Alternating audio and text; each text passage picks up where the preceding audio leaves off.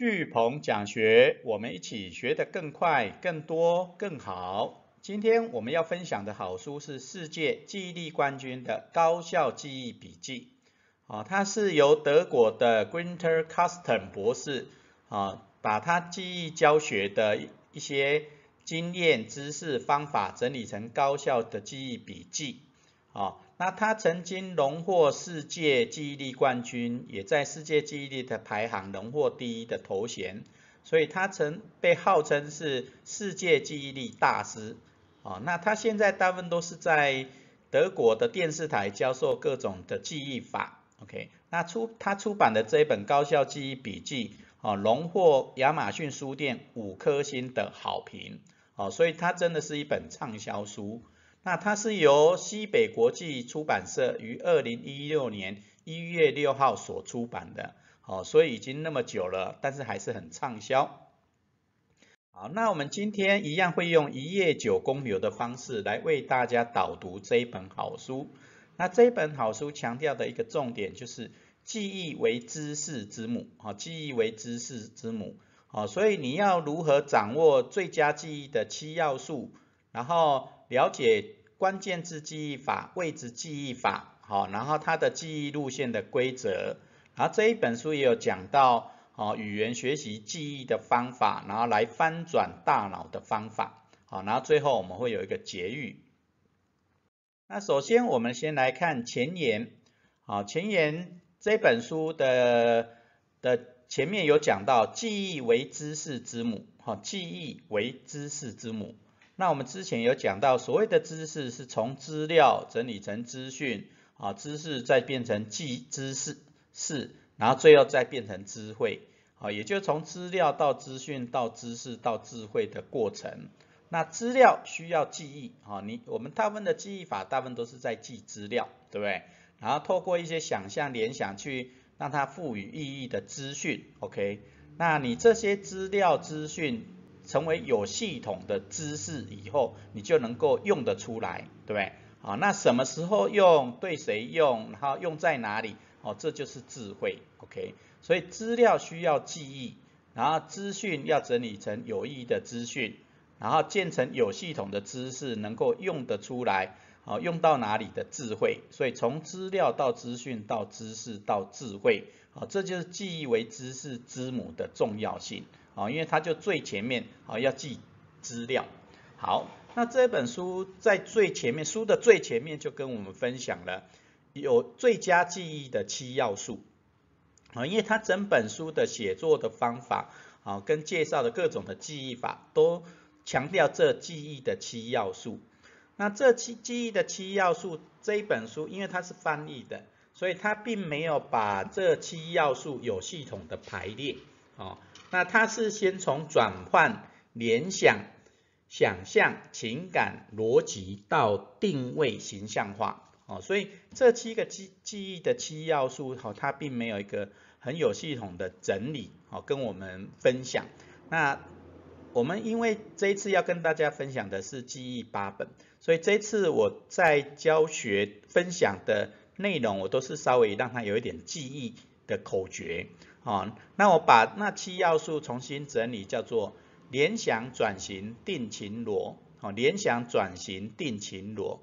哦，就像你跟很多的知识要产生情感，或即使你要交一个女朋友，然后找个好老公、好老婆，哦，你要跟他有感情，那就是要先透过联想，然后转型啊好的样子，对不对？然后就可以敲下定情锣，哦，去跟他发展出更好的感情，更好的幸福之旅。OK，好，所以最佳记忆七要素就好像我们的感情七要素一样，啊，要联想、转型、定情锣。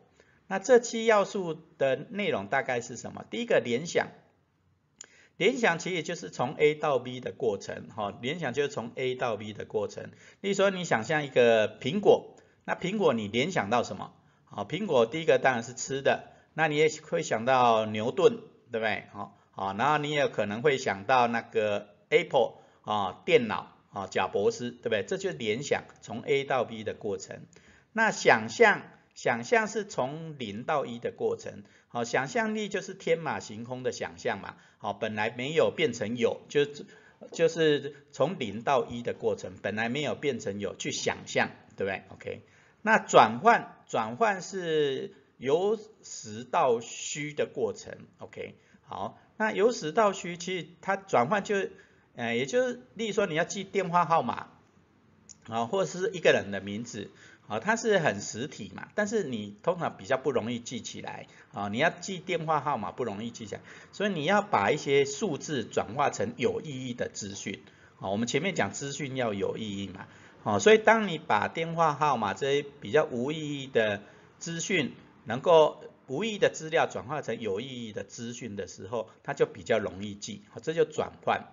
那形象化它就是属于呃虚虚。呃，实转虚的，呃，刚刚转转换是实转虚嘛，对不对？去想象转换，那形象化就是虚转实的部分啊，也就形象化就是视觉化的意思，就是去你你去想象你，例如说你未来十年的目标是什么啊？那你刚开始可能不知不知道，就是虚嘛，那你把它想象哦，你就是呃想要成为那个。彼得·杜拉克啦，或者说你想要成为贾博士啦，那你就想象，哎，贾博士平常都在做什么？那他有什么样的知识、能力、态度，对不对？啊，所以也就你这个就是虚转实的过程。所以转换是是实转虚，去想象、去转换的意思。那形象化、视觉化就是虚转实的部分，好，去去想象你的未来，啊，去。画出你的生涯蓝图，这都形象化的意思。然后它最后三个比较关比较重要的，去让前面的联想转型能够更定更定型，OK？所以它叫定情逻。哦，所谓的定义就是位置嘛。哦，你要记忆就是知道它在哪里，你就比较容易记，对不对？哦，定位位置。那情感你要记忆的时候。要把情感的因素放进去，会启动你的大脑的一些情感跟记忆的连接，哈，就更容易记。那最后逻辑其实就是要有逻辑，你就更容易记。哦，例如说你你有东方就有西方嘛，你有过去就有未来，那这种的连接的逻辑的连接，你就更容易记。OK，所以最佳记忆的七要素就联想、转型、定情、罗。哦，联想、转型、定情、罗。好，那懂得这最佳记忆的七要素以后，那他介绍了几种记忆的方法，我把比较重要的跟过去有连结又新的的两种方法跟大家介绍。好，第一个叫做关键字记忆法，好，关键字记忆法，好，它其实就两个关键，啊，第一个要找熟悉字，第二个把熟悉字来转换，OK，好，关键字记忆法。其实就像我们前面的联想、转型、定情、逻，其实就是关键字的概念嘛，对不对？那它的原原则两个步骤，就是第一个要找熟悉字，啊，找一个发音跟所要记忆的新单词相似的熟词，啊，例如说后面的定情罗啦、联想、转型啦，啊，这些都是我们平常做熟悉的关键字，对不对？啊，那你关键字把它有意义化。哦，就会比较容易记起来，对，所以它第二个叫做来转换，啊，运用想象和转换，尽可能把关键字和记忆的新单字透过记忆画面联系起来，好，所以前面我们的联想、转型、定情、逻，哦，就是应用这些基这两个基本原则，哦，你熟悉的字，好，然后来转换视觉化，对不对？啊，所以联想、转型、定情、逻，哦，就把熟悉字来转换的关键字记忆法。那第二个第二个记忆法啊，书上介绍很重要的一个叫位置记忆法啊，位置记忆法。那位置记忆法它有三个步骤，其实跟我们前面讲的那个罗马房间记忆法哦，很很像的概念哦。那这个就是呃位置记忆法，第一个要先熟悉找你熟悉的环境，就像我们前面讲的。哦，罗马房间，对不对？哦，然后也要有熟悉的路线，哦，路线的，OK，啊，例如说我们环岛的路线、捷运的路线，哦，这些都路线，好，找到你熟悉的环境，包含家里啦、办公室啦、学校，好，或路线你开车的路线、捷运的路线或火车环岛的路线，好，去挑一些记忆点，啊，挑挑挑一些记忆点，啊，例如说。从台北火车站再往前就是呃捷运站，我们的台北捷运站再往前是什么？呃中山站，中山站再往前一直往前就有会到那个圆山站，再过去有关渡，然后最后到淡水，对不对？那这些就是记忆点啊，熟悉的环境或路线，挑一些记忆点。好，那接下来要把记忆点用画面的形式，好放在记忆点上，好。以画面的形式放在记忆点上，好，那第三个叫回忆一下刚刚所放的资讯，OK，好，那这个位置记忆法，第一个要有记忆点，然后要有画面，然后要回忆放的资讯，好，那这个位置记忆法也叫旅途记忆法或路线记忆法，好，那我们之前讲的都是属于那个罗马房间的记忆法，那个都是属于空间嘛，对不对？啊，那空间的环境以外还有路线，哦，路线其实当然也是一种空间，啊，但是它比较有顺序，对不对？OK，啊，所以你就可以善用你的开车路线、捷运路线或环岛的路线，啊，去放记忆点，然后把它有画面，然后去回忆，OK，好，那怎么记？它有九个规则，哦，九个规则，那这九个规则就是第一个，环境要熟悉。啊，第二个要有顺序啊，顺序很明了啊。例如说我们的捷运路线，它顺序也算明了嘛，对不对？那火车环岛的路线啊，从台北站、桃园、新竹、苗栗、台中、彰化、嘉义、台南，对不对？其实它顺序很明了，对不对？然后第三个要便于记忆啊，便于记忆。然后它大小要适中啊。例如说我们刚刚的讲的环岛路线啊，你都是用城市嘛，对不对？那你如果用到小乡镇，它这大小就不一样，对所以要大小适中。第五个要足以分辨，好，你不要两个都太相近呐，或大小太相近呐，或名字太相近，啊，就它就比较不容易辨识，好，所以要有足以辨识的记忆点。啊，第六个间隔要适宜，啊，两个不要太相近，啊，你这个路线，啊，两个不要太相近，OK，啊，然后也不要太远，对不对？啊，然后第七个叫位置要固定，好，固定的位置，啊，不要今天在哪这里，明天又在另外一个地方，啊，所以火车路线呐、捷运路线呐，或你开车路线的选择，啊，就要选择间隔适宜、位置固定的。好，那最重要的是后面两个要设置编号，哦，你的记忆路线要设置编号，哦，然后就像我们之前的在那个罗马房间的记忆法里面有。从左边开始嘛，绕一圈，从一号开始排，二号、三号、四号、五号一圈，对不对？好，然后这个编号要相等，好相等，啊，你不能一跳到五，跳到九，对不对？啊，就一二三四五六七八九，好，那它的当然编号里面，其其实像我们的九宫流，其实是最好的记忆路线，啊，例如说我们常常就左上角开始绕一圈，八个重点嘛，对不对？好，那我常常在八个重点里面，每一个重点里面会用三重点法，哦，或三三两两法，哦，或一加五法，对不对？那这个叫做编号相等。例如说，你你要用我们的九宫流来做记忆路线的话，啊，第一阶相等是八大要素，哦，是很容易记。那第二阶的的要素里面，你都可以用三重点法来记。啊，例如说我们最早之前的九宫流的导读说书，都是用三重点法，三重点法有没有？这叫做编号相等，啊，位置相等。那你都相等的话，就比较容易记，对。所以我前面有大部分都是用三重点法啦，哦，或是说那个三三两两法有没有？这些都是属于编号相等，就比较容易记。OK，啊，所以这就建议路。记忆路线的九个规则，好，环境熟悉，顺序明了，便于记忆，大小适中，足以分辨，然后间隔适宜，位置固定，然后最重要这最重要的就是设置编号，然后编号要相等，啊，那这九个规则当然不用特别记，了解就好。好，那你掌握了记忆的七要素以后。那也知道关键记忆法、位置记忆法，然后跟它的相关的规则以后，那这一本书还有两个还不错的内容，就是第一个语言学习的记忆方法，好，语言学习的记忆方法，好，跟翻转大脑的一些方法，OK。那语言记忆的方法，好，它把我们人学习语言的方式分成两种类型，一种是图示的认知型，一种是声音的自发型。啊，这就像我们之前在在讲我们的学习的风格、学习的的模式，你是属于听觉型的，还是视觉型的，还是多元感官型的，有没有？那学习也是一样，学语言也是一样。啊，这本书有有两个，一个叫图示认知型，一个是声音自发型。好，那图示认知型就是说你要透过理解哦，你才学得会嘛。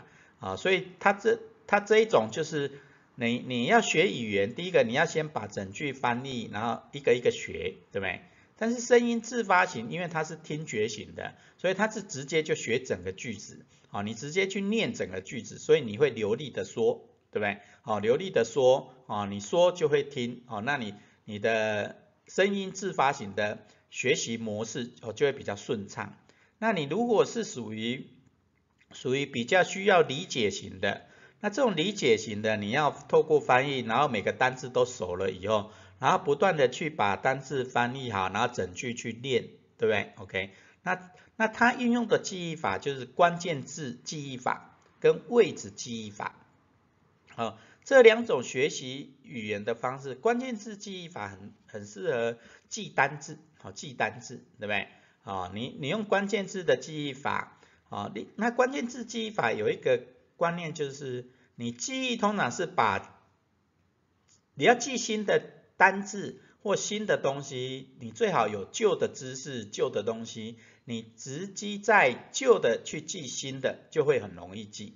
啊，所以你运用关键字，就像我们前面前面的联想、转型、定情、逻，哦，每一个单字这些七要素是新的要记的东西嘛，但是你联想、转型、定情、逻是旧的东西，啊，所以这种关键字记忆法都是在旧的去建立新的，你就比较容易记，啊，这就关键字记忆法。那所以这种就很适合背英文单字，对不对？那位置记忆法，它就是有点路线的，有点旅途的，有没有？那你透过位置的编号去记，就会很容易记，啊，所以你这种适合记句子，啊，因为你句子的它会有画面，你就比较容易想象，哦，所以这种位置记忆法就比较适合背句子，然后说句子，OK，哦，所以发音型的声音自发型的记忆法，透过这种旅途记忆法、位置记忆法。你就会透过听，透过大声的读、开口说，然后就会启动你的视觉记忆嘛。哦，那你视觉记忆去想象，你就说的更更好，然后说的更大声，就更记得起来。啊，这种这种就是句子的声音自发型的语言学习法。哦，那那关键字记忆法对记单字的，因为它是要透过理解分析的，对不对？那你只一样只只要给他一些。想象从旧的记忆去记新的东西、新的单字，你就很容易记忆。OK，好，所以这就书上讲的两种语言学习的模式跟记忆方法。图像认知形式和关键词记忆，声音自发形式和位置或旅途型的记忆方法。OK，好，那接下来你学会了记忆的方法，也知道是怎么用在语言以后，那接下来你大脑要怎么练？练练出来，去翻转你传统的学习方法，啊，让你记得更好，记得更顺。那他有介绍了将近十种方法，那我把之前重复的筛选掉，啊，找出三个比较重要而且还不错的翻转大脑的学习方法跟记忆方法。一种是神奇的想象之旅，啊，其实任何的记忆或学习，想象真的很重要，对不对？所以想象就像我们刚刚讲的。哎，你十年后想要成为一个什么样的人？哦，那你就会从虚转实，对不对？然后去想象，然后再进阶的想象，对不对？啊，例如说你想要成为贾博士，那你就去想象他贾博士他有什么样的能力、态度、知识、技能，对不对？然后想象他在在豪宅里面在用着他的那个笔电，对不对？那你想象如果你是他，哦，那你会会怎么去？累积你的实力、能力跟知识，对不对？哦，这就想象之旅。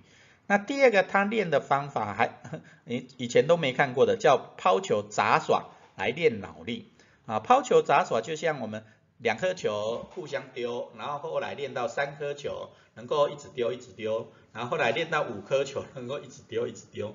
那这个就是我们之前有有聊到的，不管身体记忆也好，镜像神经元也好，它透过杂耍抛球的杂耍，哎，真的会让你的五官总动员，OK，啊，让你的那个视觉、听觉、嗅觉，然后身体的各种的感官的能力都会发挥出来。所以杂耍真的能练脑力。好，那第三个他也也有讲到，就用笑话训练创造力。好，因为笑话训练创造力有点像我们之前讲到的，呃，学习的模式有两种吧。哦，专注模式跟发散模式。哦，那你很专注的时候，你当然可以记很多，对不对？那有时候你要发散去发挥联想力，哦，想象力，对不对？然后去转换。那就会去记得比较多哦，那你的创造力就比较能够发挥。所以用笑话去训练创造力、想象力，就是因为它会让你放松的学习嘛，对不对？OK，哦，那你越放松，大脑越放松，哦，它就会重组，让你的记忆力更好。OK，哦，所以翻转大脑的方式有想象、杂耍、笑话啊这种方式啊，这三种方式可以翻转你的大脑的学习力跟记忆力。OK。好，那这就是我们这一本书强调的重点。先透过最佳记忆的七要素，然后来学习两个记忆法，一个关键字记忆法、位置记忆法，OK。然后位置记忆法也也称作旅途记忆法或路线记忆法。那它记忆路线有九个规则，OK。然后接下来就运用到语言学习的记忆上面，然后去翻转你的大脑，对不对？好，那这就是我们这本书的重点。那最后我们的结语就是，增强记忆力能拓展知识力，增加学习力，更能帮助你获得惊人的竞争力。好，我们记忆力的书大概已经读了四本了。那到底我们为什么要学习记忆？好，那记忆最主要是我们刚刚前面前言讲到，记忆为知识之母，对不对？所以记忆力能够拓展你的知识力。对，那你知识阅历越多，你的学习力就越强，对不对？那你的学习力越强，那你当然就能够获得惊人的竞争力，对不对？好，所以记忆为知识之母，然后它会拓展你的知识力，增加学习力，然后让你获得惊人的竞争力。好，那我们今天最后的学思型的反思行动是，找一条旅行路线，记你想记的讯息。啊，找一条旅行路线，记你想记的讯息。啊，那这个旅旅行路线，就像我们刚刚讲的，它可以是你开车上班的路线，那它也可以是捷运的路线。啊，例如说台中捷运的路线，那台北的，呃，因为台北的捷运路线很多，哦，那你可以那个南港线也好啦，哦，或是中和线也好啦，哦，反正找一条线。啊，那它至少大概二十个上下的点哦，记忆点。我们刚刚有讲，你位置记忆法有记忆点，然后给它画面，然后回忆你这条路线所有的记忆点。那有这些记忆点路线的记忆点以后，你就可以记你新的新的东西，对不对？好，不管你记的讯息，不管你是要记我们上课教的知识也好，哦，或是说你上课你。要买的东西也好，啊，或是语言也好，什么都可以，哦，看你想记什么，哦，都可以。好，那你也随可以随便列出你觉得你要养成的、你要学的东西，或你想要实现的梦想目标，先把它列清单出来。哦，这个续集你可以先列清单出来，对不对？啊，不管你的梦想也好，目标也好。或要学的东西也好，OK，或或我们教过的任何的知识也好，好，先把它列清单下来，然后接下来找一条旅行的路线，好，可能是捷运路线，你开车的路线，好，当然捷运的路线、环岛火车环岛的路线，因为大家都熟悉，好，那你记的就会比较快，OK，好，那我们再整理一下，我们今天的反思学思型的反思行动是。找一条旅行路线，记你想记的讯息。找一条旅行路线，记你想记的讯息。好，今天我们的好书分享《世界记忆力冠军高效记忆笔记》导读就到这边。